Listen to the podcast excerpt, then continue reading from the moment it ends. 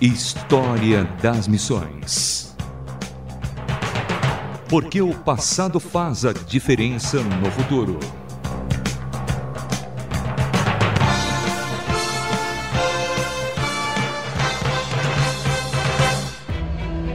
Olá, sou Samuel Matos e no último episódio do História das Missões começamos a falar sobre a vida e o trabalho de Francisco Penzotti.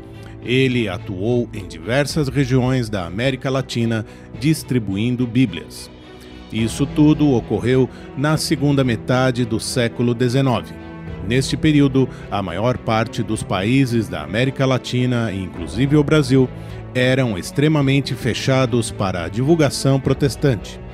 Por conta deste cenário, Penzotti enfrentou muitas dificuldades, o que acabou lhe rendendo diversas histórias. Confira alguma delas hoje aqui no História das Missões comigo.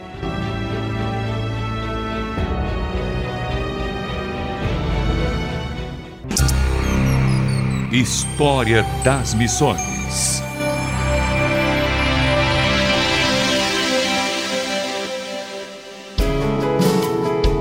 No Peru, havia muitas restrições para o trabalho dos missionários. Contudo, isso não abalou Penzotti, que iniciou sua pregação pelas ruas peruanas, oferecendo Bíblias de casa em casa. No início, a maioria das pessoas recusava os ensinos de Penzotti, mas com a insistência dele, alguns começaram a se interessar por suas exposições, e em pouco tempo, uma pequena congregação se formou.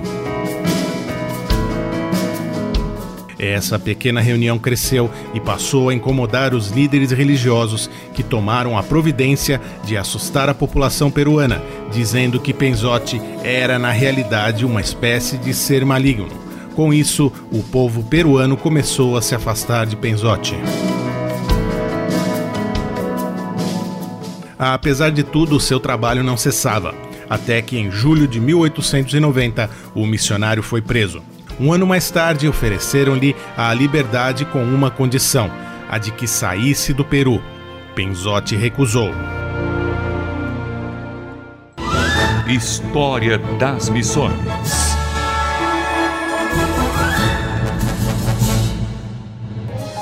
O processo produziu grande inquietação em todo o país e parte da sociedade começou a pressionar o governo para que Penzotti fosse solto.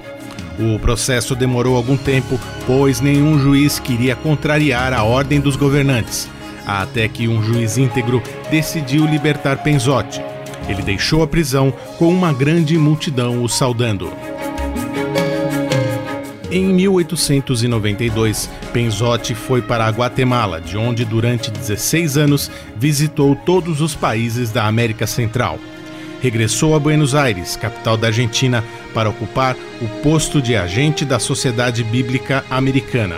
Foi nessa cidade que Penzotti faleceu em 1925.